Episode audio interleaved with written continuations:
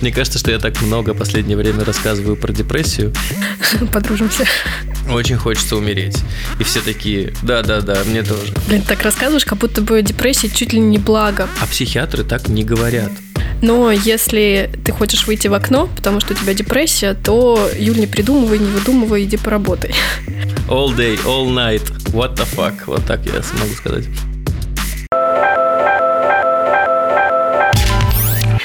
Всем привет, это подкаст «Ересь». Здесь э, темный лорд Полиндрома Родион Скрябин. Здравствуйте.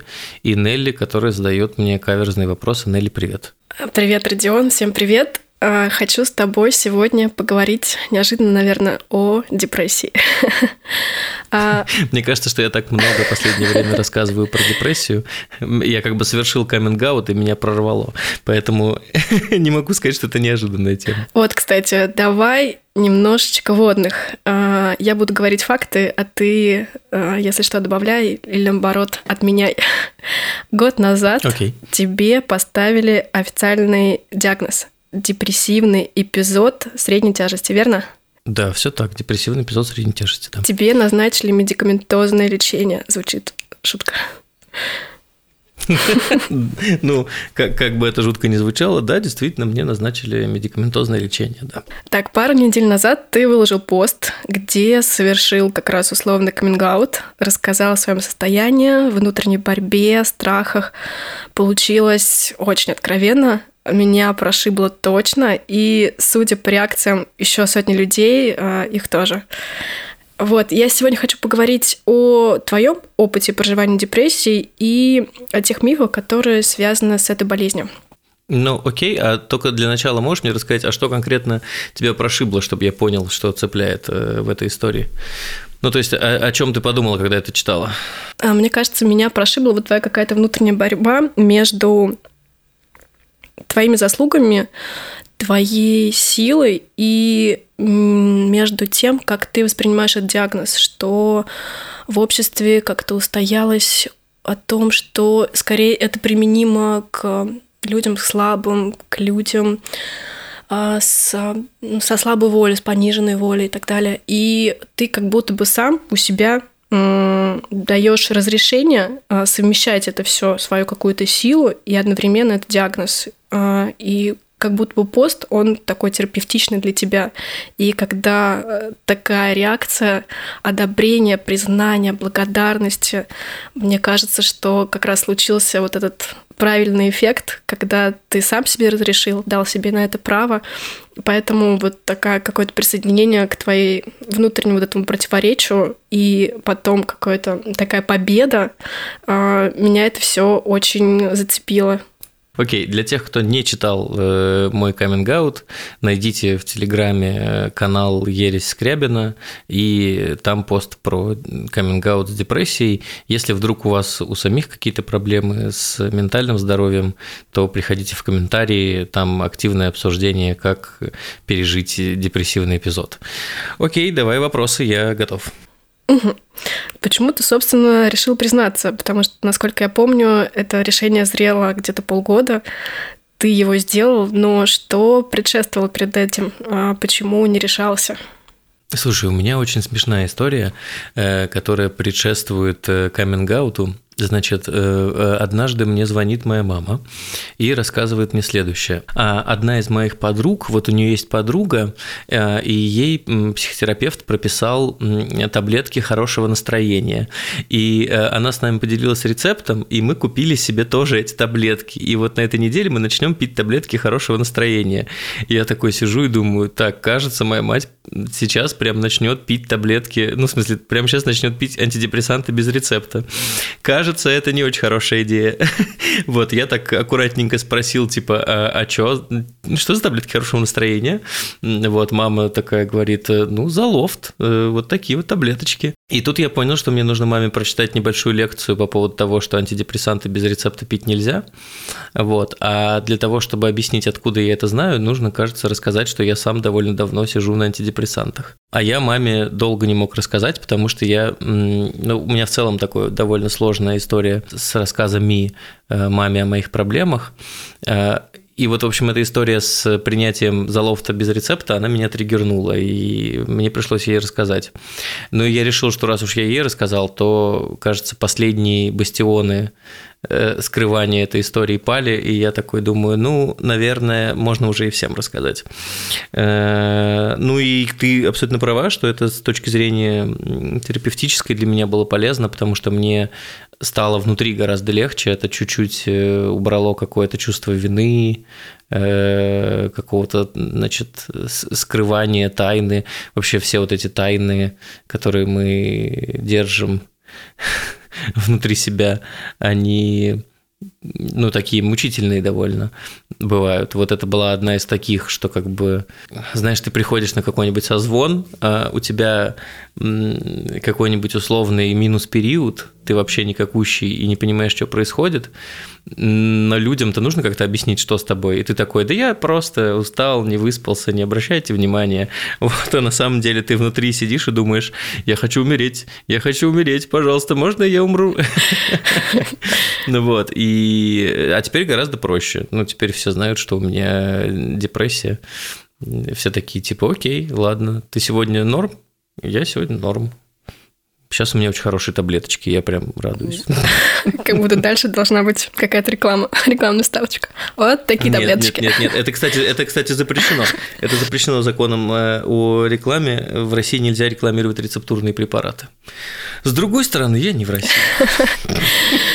А, слушай, вопрос, который меня волнует, э, я примерно могу смоделировать, но хочу, чтобы ты э, сам эмоционально это описал, что ты испытал, когда очень много разных людей стали тебя поддерживать и благодарить, и, насколько я знаю, до сих пор прилетают э, благодарности в личку. Во-первых, что я понял, ну вот исходя из комментариев, да, первое, что я понял, что у огромного количества моих друзей в Фейсбуке тоже депрессия. Причем не в формате депрессия, э, как это обычно воспринимается обществом, да, там, значит, депрессия – это, ну, какое-то плохое настроение больше, чем несколько часов, там, типа, ну, какая-то сложная неделя у меня депрессия. Вот. А я понял, что очень много людей э, с диагнозом, мне было невероятно приятно за то, что мне начали говорить спасибо, что ты разговариваешь на табуированные темы, что вот как круто, что ты признался, потому что каждое такое признание на вес золота, и эм, это наоборот не про слабость, а про силу. Ну, в общем, мне это довольно сильно польстило, то есть это было, это было приятно, поэтому я в том числе говорю, что это был для меня терапевтичный пост, потому что вот каждый комментарий к этому посту, он либо поднимал мне настроение, потому что это были какие-то благодарности, либо чуть-чуть э, работал с моим чувством вины, потому что очень много людей, опять же, отвечало, что у них тоже проблемы с ментальным здоровьем. Вот. И ну, мне было круто от этого. Э, я даже подумал, что, э, может быть, стоит сделать чатик из людей, которые, которым, у которых тоже сейчас проблемы, и такой чатик депрессивной поддержки. Но я пока не понимаю, как это может работать. Ну, то есть, условно, если в чате сидят пару десятков людей с диагнозом диагнозом депрессия, и кто-то из них пишет, типа, блин, что-то мне сегодня, э, я что-то сегодня в минусе, очень хочется умереть. И все такие, да-да-да, мне тоже. Так себе. Ну, взаимной поддержки, поддержки напихать, и чтобы не умирал человек, наверное, так должно работать. Да, да, только вопрос, сможешь ли ты организовать взаимную поддержку, когда ты в депрессии? Вот в чем проблема. Скорее ты э, займешься не взаимной поддержкой, а присоединением. Типа, да, мне тоже очень херово, давай, давай вместе умирать.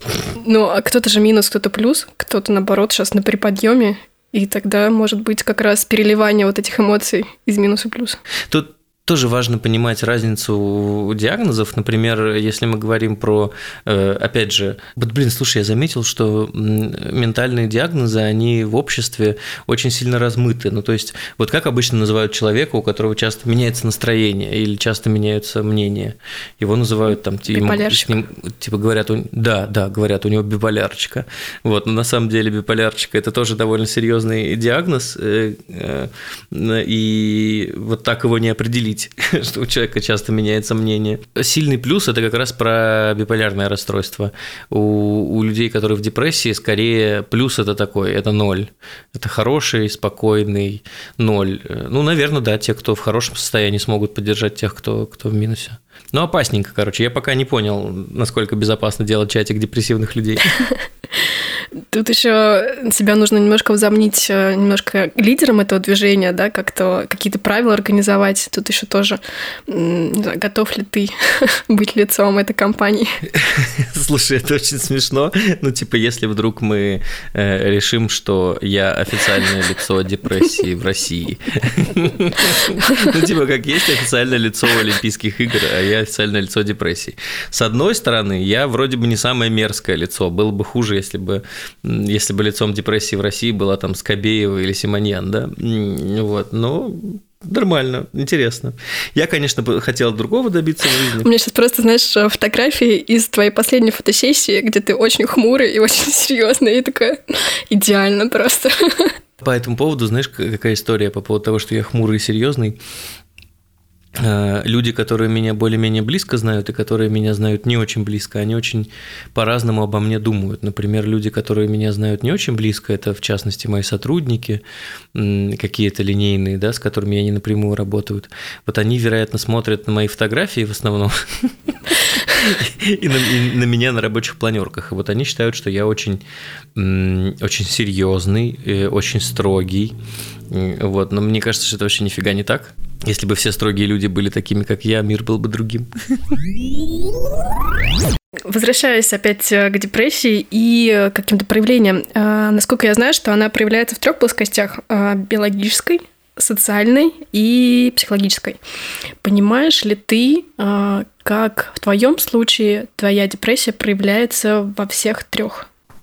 Да, конечно. Биологически это история про Э, апатию, э, про отсутствие энергии, отсутствие сил. Я вот недавно обсуждал со своим психотерапевтом, что самое сложное для меня в начале дня – это почистить зубы. Я не знаю почему, но вот э, это именно так работает, что как бы умыться мне нормально, а вот почистить зубы я каждый раз себя пересиливаю. В общем, тебе сложно. Сложно встать с кровати, сложно начать день, сложно почистить зубы. Это вот про, про биологию. Но вот с точки зрения как бы самого диагноза я понимаю, что значит э, нейромедиаторы э, не задерживаются в моей, как там это называется, синаптической щели. Вот, с точки зрения биологии мне мой диагноз понятен.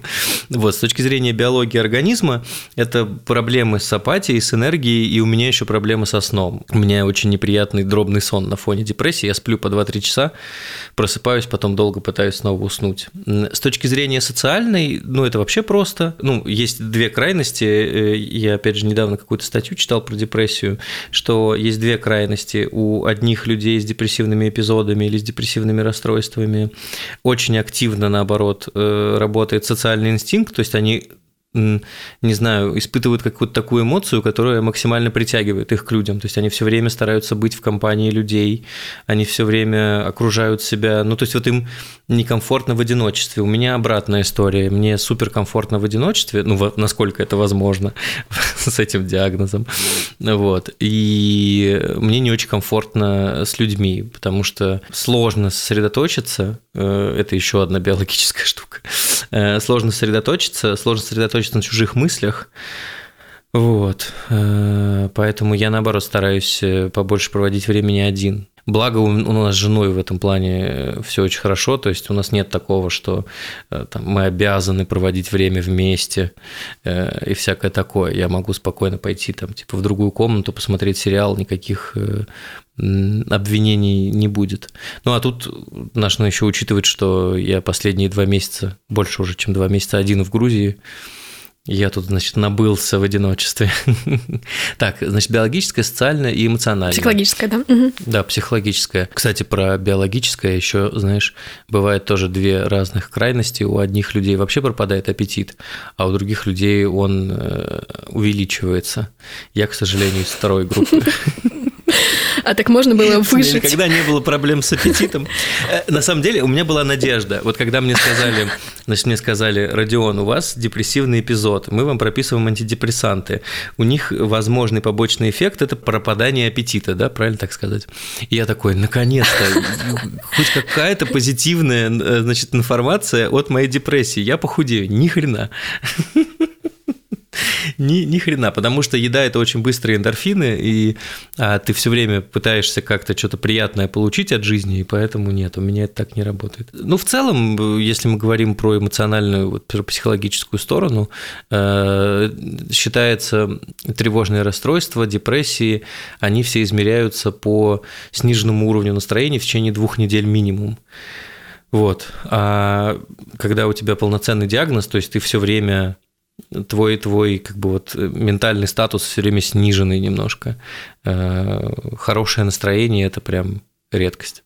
Так что да, я чувствую во всех трех проявлениях. Угу. Слушай, мне кажется, еще э, такое непонимание одного мира и другого мира, человек, который испытывает и не испытывает депрессию, связано с тем, что сложно объяснить. Э, вот с каким человеческим чувством ты можешь э, сравнить депрессию? Я, например, слышала, что это очень похоже на скорбь по любимому человеку. Не знаю, соотносится ли это с твоим ощущением? Интересно, не слышал такого сравнения, может быть. Я для себя это формулирую, знаешь, как м- такая бесконечная тоска. Вот не тоска в смысле скучно, да, а тоска в смысле...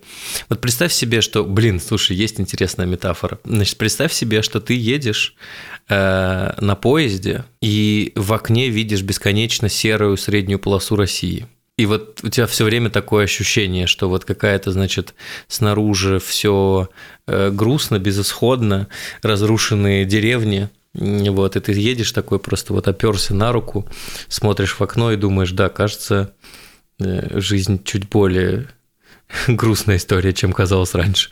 А еще говорят, что депрессия – это потеря связи с какими-то важными вещами. Например, осмысленная работа, статус, уважение. А что-то такое у тебя есть? Ну, работать стало сильно сложнее, потому что сложно сосредоточиться и сложно поймать какой-то, знаешь, у меня всегда в работе важной частью ее это был какой-то кураж. Э, ну, я много довольно всего придумываю, придумывал по работе, поэтому это всегда был какой-то кураж, поймать волну, вот это все, этого стало, конечно, в разы меньше. Поэтому, наверное, да. А, а с точки зрения уважения и статуса, мне кажется, что ну вот важная составляющая любого депрессивного расстройства – это огромное количество чувства вины, потому что ты как бы… Почему оно появляется? Ты не можешь контролировать э, свое настроение, ты не понимаешь, как ты на это влияешь, и в целом не можешь на это влиять, из-за этого чувствуешь очень много вины. И поэтому вина, она просто начинает подъедать весь этот статус, э, э, любые респекты, она довольно такая травматичная. Поэтому да, наверное, да. Угу. А, опиши свой самый худший день депрессии, какое-то критическое состояние. Слушай, эм, мне кажется, что мой самый худший день в депрессии это как раз начало февраля 2022 года, когда я сто процентов определился, что мне нужно идти к психиатру, и я приехал в больницу и сидел минут 20, э, ждал психиатра, потому что я, как обычно, приехал заранее, я же супер пунктуальный. Э, с депрессией это еще обострилось. Э, я сидел возле кабинета психиатра, э, и вот 20 минут пытался сдерживать слезы, потому что мне было очень стыдно сидеть и рыдать возле кабинета психиатра. А у меня прям было настроение, знаешь, порыдать, прям такое, чтобы в захлеб. Вот, потому что я сидел, и мне было настолько себя жалко, я такой, типа, мне очень грустно, и кажется, что это э, все не просто так, что это настоящая болезнь. Сейчас, наверное, э, мы поговорим с психиатром, он все это подтвердит, потому что как бы мой психотерапевт сказал, что, скорее всего, это депрессивное расстройство. И мне было настолько себя жалко, это было так грустно. И я был рад, что, что это был еще разгар э, э, ношения масок в Питере. Я был в Питере в это время. Я такой, значит, маской как-то максимально себя закрыл, чтобы не было видно, что у меня происходит с лицом. Наверное, это был самый неприятный день, потому что, э, блин, это, конечно, супер сочетание. Питер, э, вокруг все серое, пасмурное. Потом пришел психиатр, мне стало полегче, потому что это была молодая симпатичная девушка, у которой на, на кофте было написано «дурдом». И я такой, Ой, нормально, нормально, пойдет, жить можно. Подружимся. Да, потом она мне сказала, что мне нельзя пить. Я такой, в смысле нельзя пить? Я же вообще, а что вы, какие еще удовольствия остались в моей жизни? Она говорит, нет, пить нельзя. Слушай, ты сейчас это все говоришь, и мне становится стыдно за то, что я когда-либо несерьезно относилась э, к людям с депрессией, когда у меня вдруг возникала в голове идея, слушай, ну сходи уже поработай, не знаю, может, дел маловато, ты слишком много заморачиваешься, ну что-то такое, ты сейчас такое-то говоришь, я так могу все это прочувствовать, понять тебя и правду. А у тебя был до этого опыт общения с людьми, у которых депрессия? Ну, официально. Да, да, да, был. А, и когда ты начинаешь разговаривать, как будто там нет никакого просвета. Вот ты говоришь про какую-то тотальную тоску и вот что-то такое. И когда любые фразы твои бессмысленные и нерезультативные, когда как-то вот э, поменять что-то, ты начинаешь почему-то злиться на человека и думаешь, что это он виноват, и он себя как-то загнал, это он слишком много об этом думал. А, вот, вот, вот за все, наверное, вот это стыдно. Во-первых, от лица депрессивных людей я прощаю тебя, Нелли. Это тоже терапевтично для я меня. Как лицо, как, как, как лицо депрессии в России официально, я тебя прощаю. Слушай, я в целом понимаю, откуда это берется. То есть у меня нет никакого, никаких э, розовых очков по поводу, почему люди так воспринимают депрессию. Я понимаю, почему это происходит, почему думают, что это слабые люди. Э, я это понял на своем примере. У меня супер эмпатичная жена. Ну, то есть она все прекрасно понимает. Это не было, когда мне поставили диагноз, она вместе со мной порадовалась, что мы наконец-то разобрались, что со мной происходит происходит и так далее. В какой-то момент я понял, что она все равно не до конца понимает, что такое депрессия и как это работает внутри, потому что она тот, ну, типа, пытается как-то помочь мне, да, там как-то развеселить меня, еще что-то. А это нифига не работает. И у меня от этого рождается чувство вины, что она старается, а я не могу как бы удовлетворить ее запрос. И у нее тоже чувство вины. И я придумал ход конем, я нашел семейного психотерапевта, и мы походили еще и на семейную психотерапию. И идея была в том, что это просто вот э, такой стру- длинный структурированный разговор, где психотерапевт подтверждает мои слова, я такой типа говорю, я чувствую вот это. Он говорит, это нормально, это нормально для депрессии. Вот, и у нас было довольно, ну, что-то два или три сеанса, вот мы ходили, значит, на семейную психотерапию, где я и, и, и психотерапевт, и Аня, и мы как бы вот все втроем обсуждали это, что мы чувствуем, вот, и стало гораздо комфортнее. Поэтому, наверное, это в качестве совета, если вдруг у вас депрессивное расстройство, э, и вы чувствуете много стыда перед близкими людьми, сходите с ними к семейному психотерапевту. Причем, наверное, я не чувствовала, испытывала чувство вины, потому что не могла на тебя повлиять. Круто. Да, это именно история про то, что я, я пытаюсь помочь близкому человеку, близкий человек в депрессии, ему плохо, надо ему как-то помочь. А вопрос в том, что ну ты как бы не антидепрессант, не то чтобы ты можешь это сделать. Все, что можно делать с людьми в депрессии, это ну, проявлять сочувствие, проявлять понимание, а больше, наверное, ничего. Слушай, ты сейчас говорила, я вспомнила, что в фильме «Джокер» у Хакина Феникса была такая табличка, и когда у него случался бесконтрольный смех, он показывал, что это состояние и что со мной нужно делать, по-моему, так. А вот если бы у тебя была бы такая тоже табличка, что бы ты написал? Ну вот мне кажется, например, там, не надо меня смешить смешить, не надо меня обнимать, э, это не пройдет скоро, там что-нибудь такое. Что бы ты написал на этой табличке? Ну, я бы написал, что типа у меня это, это, это неплохое настроение, я болею. Вот так вот. А по действиям, типа, что, как тебе нужно отстать или не отстать? Отстать, отстать. Это, знаешь, ну вот э, опять же, это по-разному работает. То есть у кого-то это наоборот э, э, гиперсоциализация, а у меня это история про то, что, ребят, типа, не, не, не пробуйте. Ну, то есть то, что мне очень приятно, то, что вы обо мне заботитесь, но лучше не пробовать, потому что это ничего не поменяет. Сорян. Угу. Слушай, если возвращаться к твоей истории, а, вот этот критический день, а, подтверждается диагноз, Дальше что с тобой происходит? Были вот эти этапы, когда отрицание, торг? Я не уверен, что я прям в голове раскладывал это все на этапы. Э, честно говоря, я размышлял следующим образом. То есть вообще как, как мы к этому пришли? Ну, то есть у меня есть постоянный психотерапевт, с которым я занимаюсь, э, и есть э, корпоративный психотерапевт.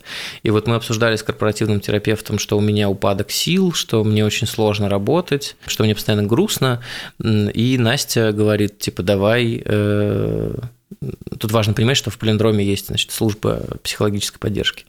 И Настя говорит, слушай, что-то давно ты очень говоришь про то, что тебе грустно, э, давай, наверное, э, пройдем тест.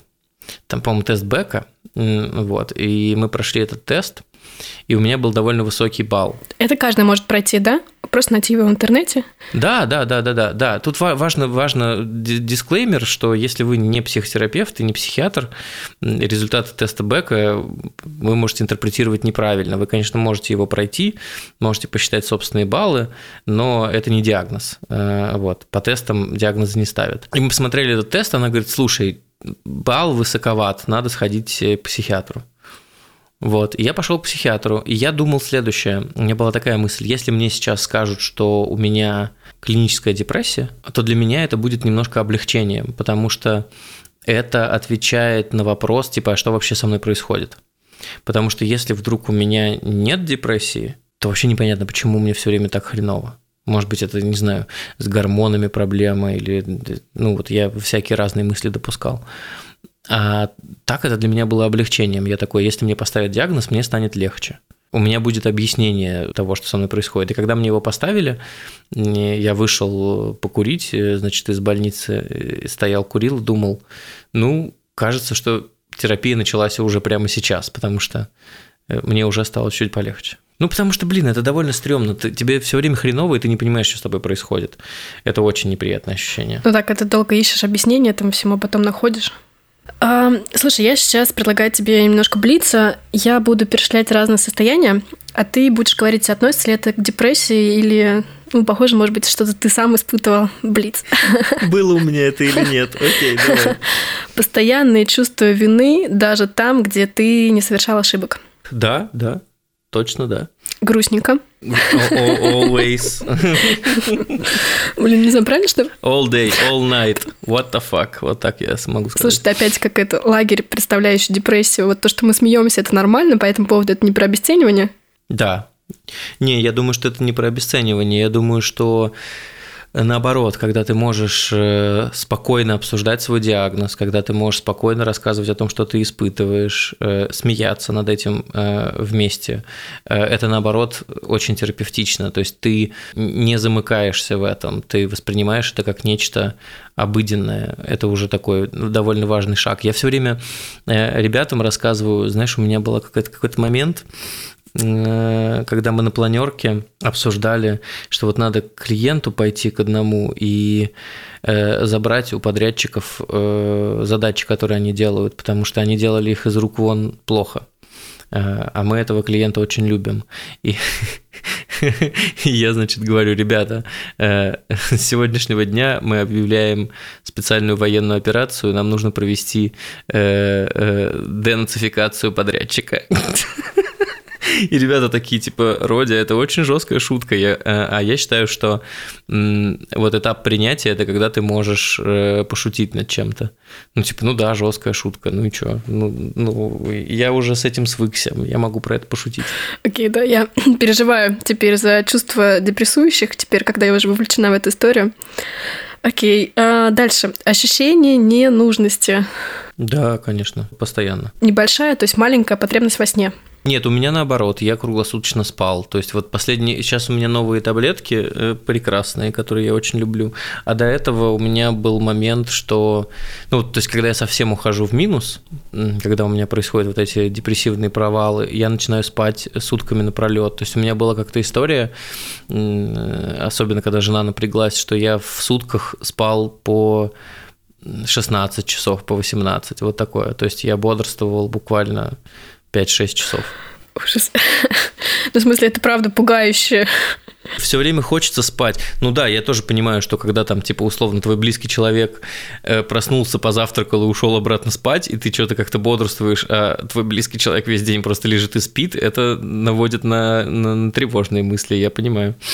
А, страх, что тебя разоблачат э, в некомпетентности. Скорее не в некомпетентности, а что тебе начнут меньше доверять. Ну, то есть, это вот один из страхов, который был перед каминг -аутом. Я размышлял на эту тему. А если я всем расскажу, что у меня депрессия, а вдруг меня начнут несерьезно воспринимать? Ну, то есть, мои решения начнут трактовать через депрессию. Этого не случилось, э, и, и как бы вот мой, наверное, такой фидбэк для, для людей, у которых депрессия, кажется, что это не так работает. А даже если так работает, то, скорее всего, люди, которые так себя ведут, нафиг вам не нужны. Ну, то есть, если вас вдруг не поймут и начнут к вам относиться как-то несерьезно, перестанут уважать вашу экспертизу или что-то такое, скорее всего, это люди... Экспертность, экспертность. Мне недавно корректор объяснял, что, значит, экспертиза – это судмедэкспертиза, а когда ты эксперт – это экспертность. Вот, если, если это так работает, то эти люди точно вам не нужны. Оцепенение, ступор. Наверное, да, но не могу сказать, что как-то выражено. Угу. Эм, импульсивные поступки. У меня это выражается обычно в закупках на Озоне. Значит, э, я просто заходил на Озон и такой, типа, блин, надо что-нибудь срочно срочно купить. Э, в основном это выражалось в книжках и в виниловых пластинках. Я купил какое-то огромное количество книг с начала года, и непонятно, когда я их прочитаю, если честно. что их правда. Ну, то есть, там, типа, я купил, наверное, книг 60, может быть. Ну, то есть, прям несколько полок книг. Я такой, типа, это мне интересно, и это мне интересно. Ты, ну, я просто пытался найти что-нибудь, что мне интересно.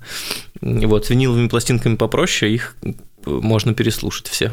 Ну, это как с едой, наверное, получение быстрого удовольствия. Да, да, да, да, да. Ты вот когда типа заказываешь что-то, нажимаешь на кнопку оплатить, у тебя эндорфинчики, э, и когда получаешь заказ, ты такой типа, вау, сейчас вот я распакую.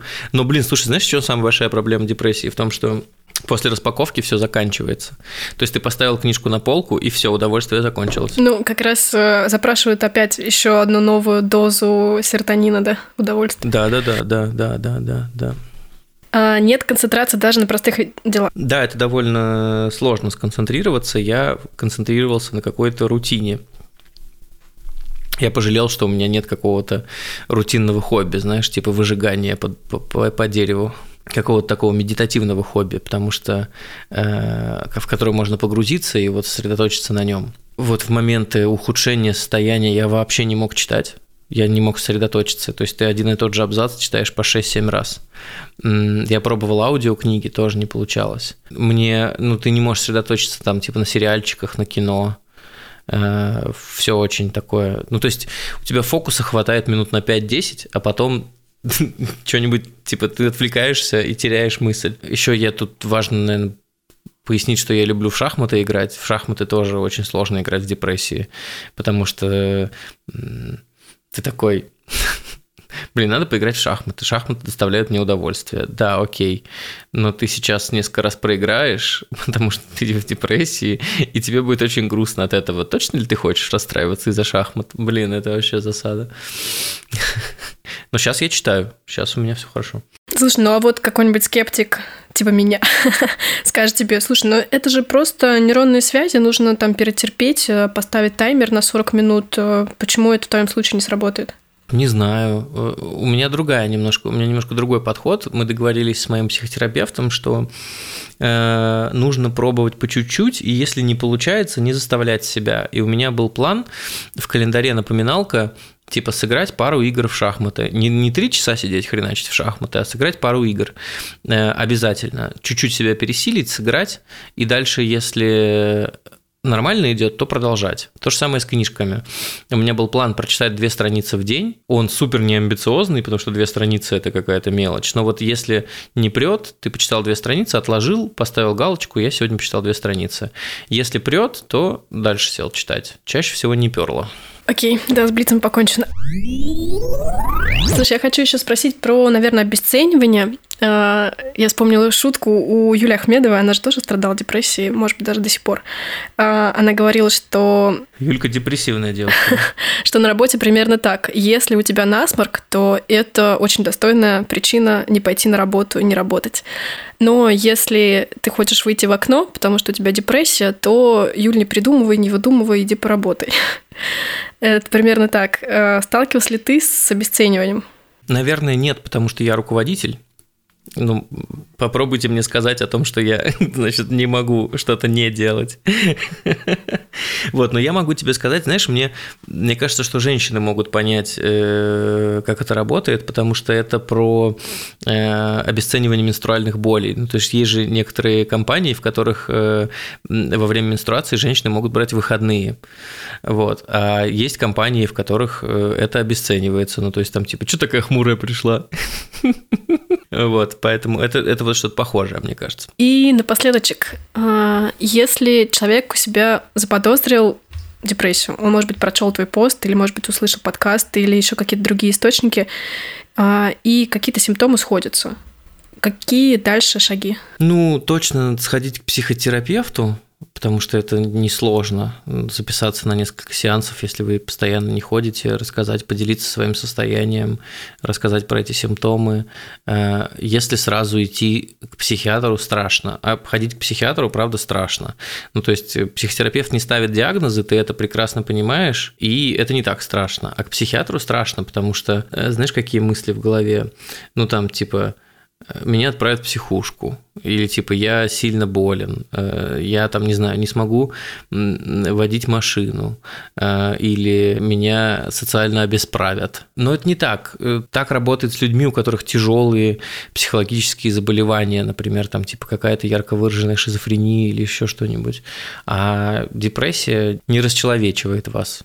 Вот так. Угу. Так, психотерапевт. Психотерапевт, я, я так понимаю, он, как и в мире медицины, такой э, направляющий в случае, если у вас что-то серьезное, то он перенаправит уже к психиатру, например. Ну да, да, да. Психотерапевт это не врач, это человек, у э, которого есть психологическое образование и который э, дополнительно к этому психологическому образованию прошел какое-то обучение по практикоориентированным э, техникам. Именно поэтому мы говорим, что бывает там типа психотерапевт, который работает в КПТ, или психотерапевт, который работает в транзактном анализе или в нарративном подходе. Вот. Это человек, который может ну, в динамике отследить ваше состояние. Я поэтому именно говорю, что на несколько сеансов, то есть минимум на месяц, наверное, 4, чтобы э, этот человек смог ответить на вопрос, а как вы себя чувствуете в последний месяц, да? Если он скажет, что нужно к психиатру, надо идти к психиатру. А вообще я уверен, что психиатры очень сильно табуированы, и было бы неплохо, если бы они входили в как это называется, диспансеризацию. Знаешь, боятся же люди проктологов. Угу. Потому что проктолог это неприятно. Ну, там что-то, значит, да, какие-то мерзкие манипуляции, неохота идти к проктологу. Или боятся люди стоматологов, потому что это болезненная процедура, да, там, типа, мне будут зуб удалять там или что-нибудь такое, лучше там не схожу. Вот примерно то же самое с психиатрами, но там, вероятно, работает триггер, мне скажут, что я псих. А психиатры так не говорят. Ну, на самом деле, вот я не, я не знаю много психиатров, у меня было два, и оба это супер принимающие, адекватные люди, которые очень комфортно с тобой общаются, уважительно, и от которых уже на уровне разговора становится легче. Знаешь, чем самый, самый терапевтичный э, кайф, когда ты идешь к психиатру? Ты приходишь, и он говорит, а вот это у вас есть? Ты такой, да, то есть это нормально, типа для депрессии так и работает. Он такой, да-да-да, конечно, это вообще вполне нормально. А вы много спите или мало спите? Я такой, много. Он такой, угу. И ты понимаешь, что не ты рассказываешь, а тебя опрашивают, и человек реально понимает, как это работает. И ты такой, блин, это не я выдумал, это же так круто, это правда обычное заболевание, я это не выдумывал. То есть представь себе, что, что насморк – это не распространенное заболевание. Ну, не, типа, им болеет 1% э, людей на Земле. И вдруг у тебя начинает э, из носа течь сопли, и ты такая, что происходит? Я вообще не понимаю. Э, ну вот. И ты приходишь к от ларингологу, от ларингологу, и говоришь ему, смотри, у меня что-то из носа течет. Он говорит, это нормально, успокойся, это просто насморк. И в этот момент ты испытываешь облегчение, потому что до этого ты занимался какой-то мысленной самодиагностикой, типа, что у меня, что происходит, непонятно. Сейчас произошла, помоги. Короче, десатанизация психиатра. Десантонизация, да, да, да, да, да. Десатанонизация. Да. У кого-то же получается выговаривать. Окей, э, скажи, пожалуйста, можно ли от депрессии вылечиться полностью или это работает как с травматикой? Условно, э, в случае, если какие-то триггеры, какие-то внешние факторы, то в нее можно опять провалиться, хотя до этого, например, год лечился. Да, это довольно важная история, поскольку я еще не прошел свой первый цикл терапии, мне про это сложно размышлять, потому что я как бы до сих пор не вылечился. Но из того, что я читал, из того, что мне рассказывали специалисты, э, есть э, повторяющиеся депрессивные эпизоды, и, собственно, основная задача и то, чему нас учит депрессия. Вот когда ты проходишь депрессию, ты выходишь из нее немножко другим человеком, потому что ты Э, помнишь, ты говорила, что самая популярная книга в России «К себе бережно» да, как-то да, да, да. «К себе нежно»? К себе нежно, да. Вот, это, да-да-да, это то, чему э, учит э, депрессия. Когда ты из этого выходишь, ты такой типа, сейчас я точно буду к себе более внимательным, я точно буду чаще к себе прислушиваться. Это как если у тебя вдруг находят язву желудка, и ты такой, я, пожалуй, поменьше буду есть жирного, потому что язвенные колики – это очень больно. Вот примерно то же самое с депрессией. Э, если ты про это забудешь, то начнешь снова там типа угорать, выгорать и прочее, она может вернуться, это очень неприятно. Да. Блин, так рассказываешь, как будто бы депрессия чуть ли не благо, потому что через такое жесткое обучение, но тем не менее она учит любить тебя глобально. А, ну, если ты правильно лечишься и не забиваешь на это, то я думаю, что да. Это как э, с диабетом, знаешь, да, э, за рубежом говорят, что диабет – это заболевание, которое улучшает качество жизни потому что ты начинаешь э, очень, э, ну ты такой думаешь, блин, я не хочу диабетическую стопу, буду заниматься там типа спортом, э, я не хочу э, повышенный сахар, буду контролировать то, что я ем. И вроде бы ты болеешь, но с другой стороны ты действительно начинаешь более внимательно относиться к себе. Вот примерно то же самое с депрессией, мне кажется. Окей, okay, я тебя еще хотела спросить, э, как профилактировать?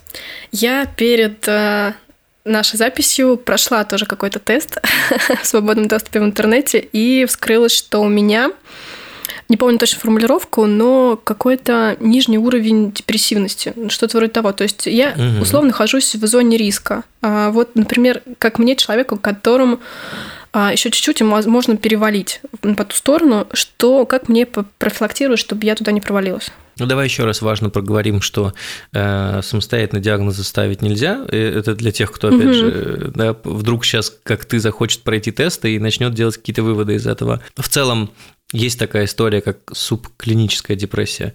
Это когда у тебя неярко выраженные вот расстройства, или она еще называется высокофункциональная депрессия, когда, это, когда у тебя есть проблемы, но это слабо влияет на твою обычную жизнь. Как это профилактировать? Блин, слушай, я скажу тебе так. Эм, терапия. Ну, то есть психотерапия – это очень хорошая профилактика ментальных расстройств. Я искренне уверен, что каждый уважающий себя человек, взрослый, должен хотя бы иногда ходить э, к психотерапевту.